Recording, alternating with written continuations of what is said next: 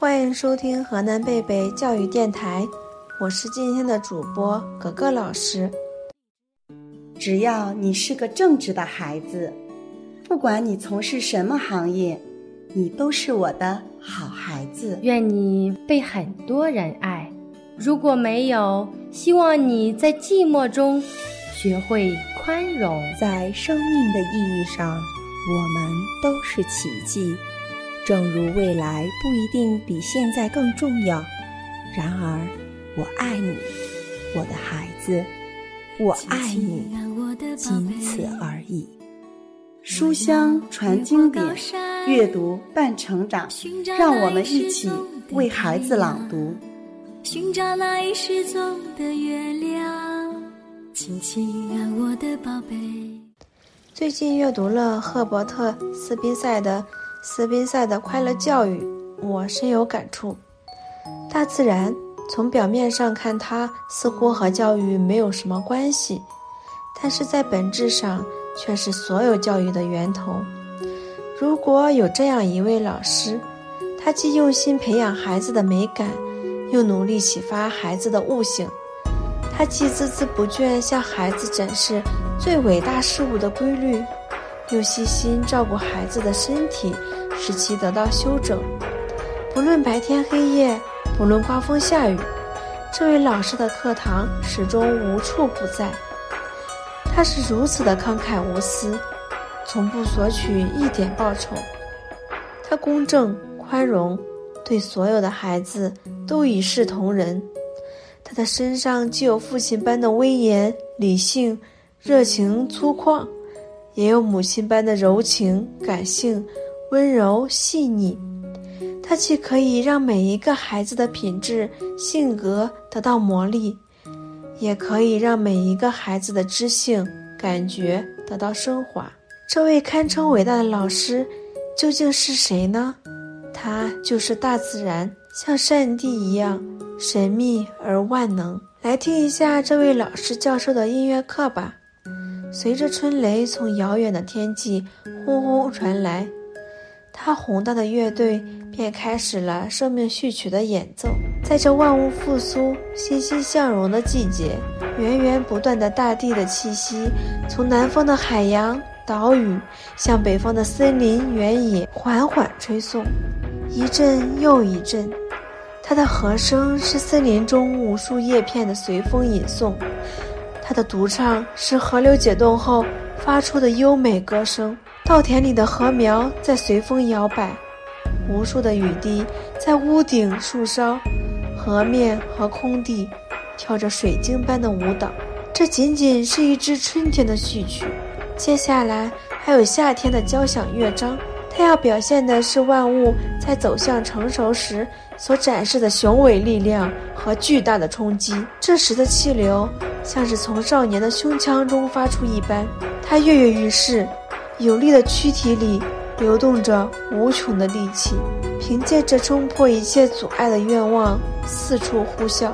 雷声的鼓点变得更响亮，雨水的舞姿变得更加刚健，云破日出的追求变得更炽烈，还有那夏夜的抒情，也因为变得更深切而让人。辗转难测，不倦的乐队呀，它会一直演奏到深秋，一直演奏到人们开始在渐渐变凉的风中思考。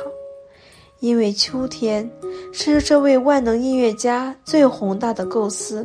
河流开始放慢了脚步，生机勃勃的森林和果园开始进入成熟前的安静等待。就连万顷稻禾也静静地站在秋风中，垂下脑袋，静静地思索。生命的乐章在这一时刻变得庄严而饱满，前进与停顿在此交融，期望和目标在此汇合。只要放眼看一看，那漫山遍野的树林，看一看那晚霞流金般的光影，任凭谁都会感动得流眼泪。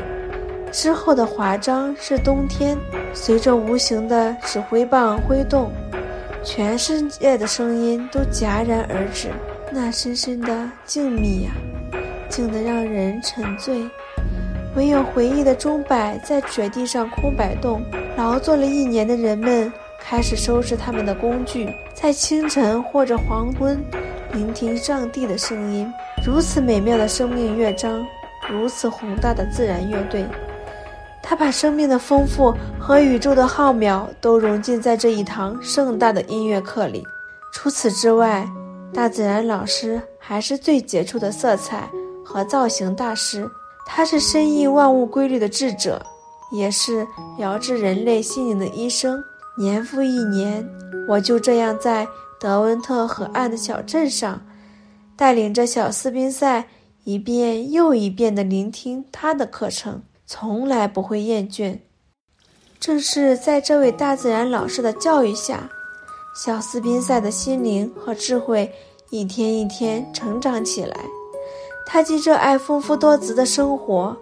又忠诚于事物内部的因果联系，既懂得生命的节律，又获得了生生不息的前进动力。后来，他在回忆录中把大自然称为自己的第二个伟大的老师。大自然从表面上看似乎和教育没有什么关系，但是在本质上却是所有教育的源头。没有哪个成功且品行良好的人。敢说自己不是大自然这位导师的受益者。我相信，在每一个人的内心，都存在着对自然的记忆，或是香江河湾倒映两岸灯火，或是漫山遍野有夕阳停驻，或是被雨水清洗的澄蓝如碧的高远天空，或是飘着橘子花香的成熟果园。在这里，幼小的心灵许下了前进的愿望。悲强的灵魂得到了清风的吹拂，梦想与壮志重新鼓动他们的羽翼。